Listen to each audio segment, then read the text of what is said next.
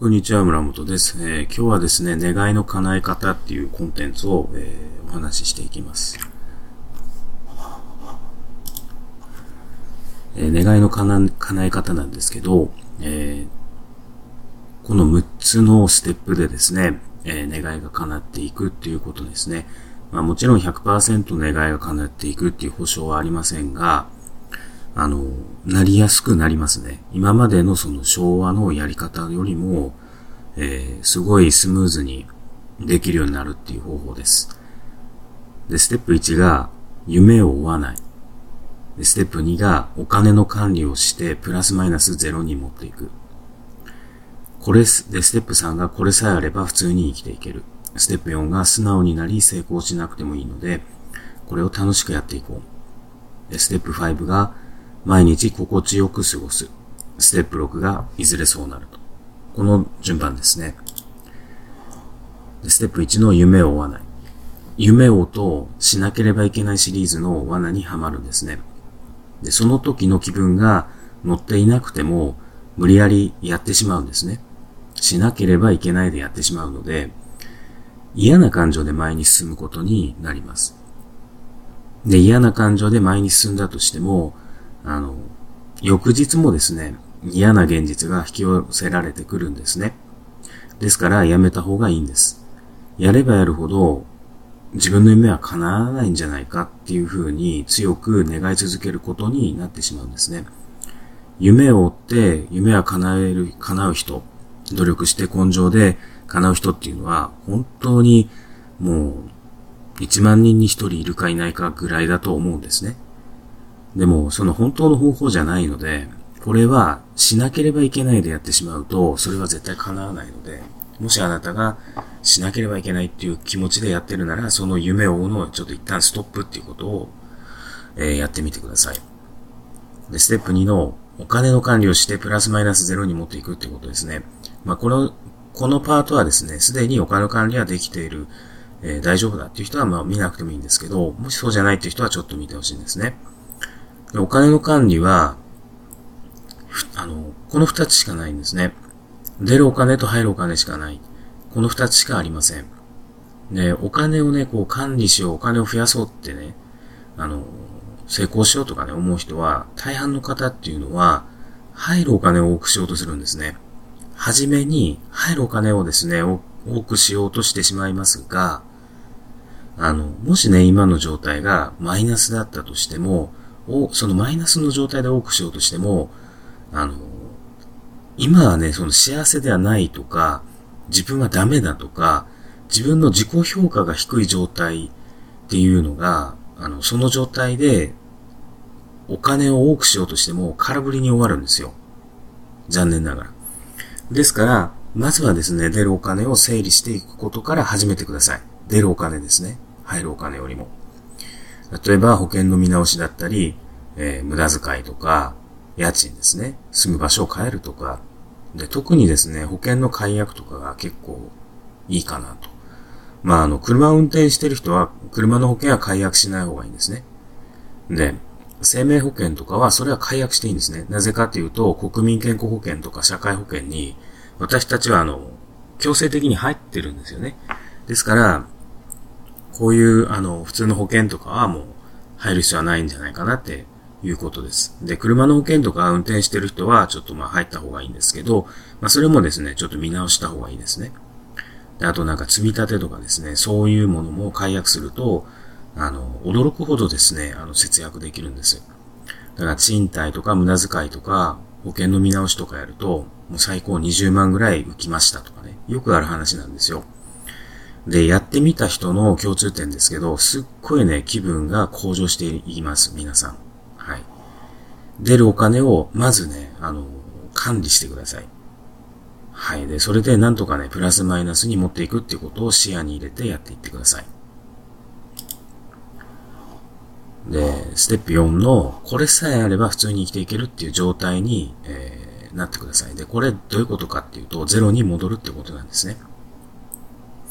これさえあればっていうのは、毎月決まった金額が入る仕事ですね。そして先ほどの出るお金をちゃんとやったっていうことなんですよ。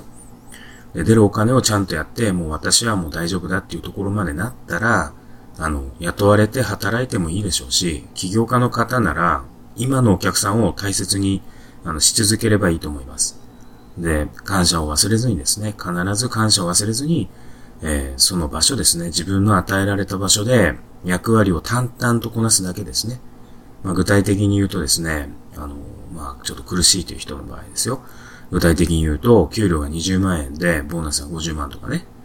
まあ、このくらいの場所で働いてる場合は、働いていてね、まあ、これが幸せだって思ってる場合は、もうそのまま働いてていいと思います。けれども、なんか社畜だなとかね、あの、苦しいなとか、このままだとうつ病になっちゃうなとかね、そういう感じで働いてる場合は、あの、退職した方がいいですよね。で、もしね、うつ病になるまで働いてしまった方はですね、もうすぐ、あの、親とか、そういった方にですね、あの、診療内科に連れて行ってもらってですね、あの、診察をしていただいて、診断して、なんか保証、なんかそういう証明書みたいなのがあるんですかね。で、それを持ってもそのまんま生活保護とかですね、そういうところの機関に行って申請したらいいです。で、そこまでね、行かないにしても、あの、自由な時間をね、確保してほしいんですよ。例えばね、家賃3万円の場所に住んだらいいんですね。で、保険も解約して生活レベルは落ちるけど、1日の中でですね、自由な時間はね、たくさんあるぞっていうとこまで、あの、自分の人生を持っていけばいいんですよ。まあ、どういうことかっていうと、毎日ぐっすり眠れて、住む家があって、食事も食べれて、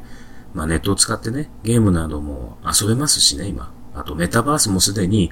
あの、オキュラスクエスト2とかね、なんかそういうなんか VR か V、VR かな？なんかそういうのをこう、買うとですね、メタバースの中で、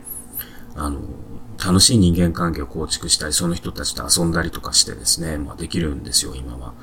で、まあ確かにね、その、なかなかね、それやめて苦しいとかね。でもね、意外とね、こう、出るお金をこう、抑えれば、あの、例えばね、月にこう、うん、10万円か12万円でも、意外とやっていけちゃったりするんですよね。で、その時に、あの、本当にぐっすり眠れて、嫌な人間関係もなくなって、あの、幸せだなって思える状態まですることが、やっぱり一番大切なんじゃないかなって、あの、いろんな人を見てて、思ってます。で家族がいる人はどうどうしたらいいんですかっていうと、まあ、先ほどのパートでですね、出るお金っていうのを見直すことで、あの、すごいゼロの状態に戻れると思います。で、ステップ、えー、5ですかね。素直になり、成功しなくてもいいので、これを楽しくやっていこうっていうところです。で、新しいことをね、始めてほしいんです。ゼロまで戻ることができたと。お金の出るお金もちゃんと、あの、管理できるようになった。仕事も別に苦労がなくて嫌な奴もいない。楽しい職場で働いてる。もしくは生活保護であるとかね。でそういう状況までなった時に、あの、新しいことを始めてほしいんですね。例えば、もう今の現状でもいいんですよ。うつ病になった人はうつ病になったことをですね、こう素直に話したりとか、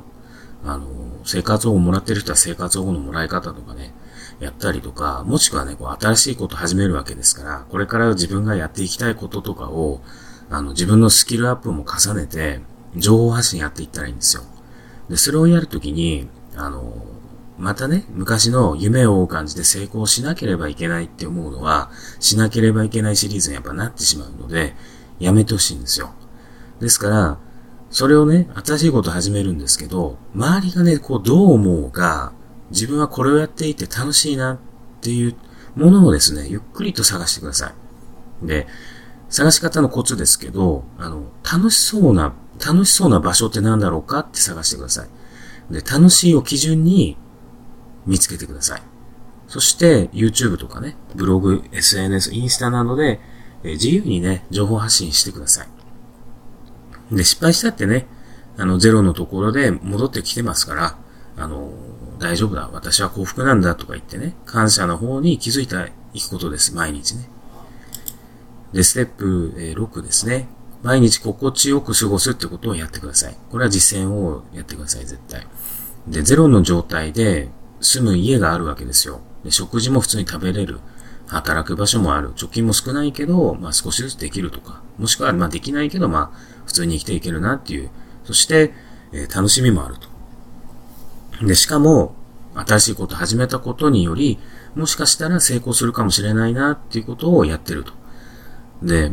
まあ、要はね、心地よく過ごすっていうのは、ああ、私はなんて幸福なんだ、感謝してますっていう感じで、毎日笑顔で過ごしながら、あの、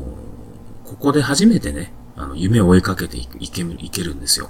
で、最初にね、夢を追うなっていうステップ1であったんですけど、ゼロの状態、本当のゼロの状態に戻れて、初めて夢を追いかけた方がいいです。で、その時に、あの、やっぱり、あの昭和世代、40代35以上の人たちとかは、あの、しなければいけないっていうやっぱりシリーズにやっぱすぐなり、なっちゃうんですね。特に50代のあの方とかは、すぐ努力と根性でやろうとか、やってしまうんですけど、そう、感情で今後は動いてほしいんですよね。しなければいけないっていうその、気持ちがね、少しでも出てきたら、それはもうやめた方がいい。その日はもうやめた方がいい。もしくはもう、それがね、好きじゃないのかもしれないね。しなければいけないっていう気持ちが出てきたら。ですぐストップしてください。でね、ただね、ちょっとね、あの、間違いやすいのがあって、初めの段階でね、まあ、例えばブログ書くぞってやって、記事書くのがめんどくさいとかね、あの、何ですか？こうこういったこう、プレゼンテーションをこう作るのがめんどくさいなとかね、めんどくせえなっていうのが出てくる場合は、それっていうのは、あの、やるべきことなんですよ。これっていうのはしなければいけないとはまた全く違います。ですから、それはね、ただのめんどくさいという悪魔なんで、あなたの成功を望んでないブロックなんですね。ですからそこはね、勘違いしないでください。しなければいけないと、あの、めんどくさいっていうのは違います。めんどくさいなっていう時はそれはするべきことです。はい。ちょっと難しいんですけどね。それはかんいや毎日やりながら感覚でちょっとやっていってください。で、最後のステップですけど、ステップ6ですね。前のがステップ5でしたね。ステップ6の、いずれそうなるですね。で、ここまで来ると、あの、心地よく毎日笑顔で生きてれば、あなた自身がこう、魅力的な人間になってくるんですね。で、もしかしたら、眉間にシワを寄せることもなくなってると思うんですよ。で、まあ、実はね、私もですね、その、ちゃんとやる前までは、お金の管理を自分でやってないとかね、あの、無理をしてた時には、毎日こう、眉間にやっぱりシワが寄ってました。けれども、今はこう、自由にこう、なってますんで、あの、心地よい場所で生きてるので、あの、シワを寄せることっていうのがもうないんですよ。ですから、そのシワはね、消えるんですよ。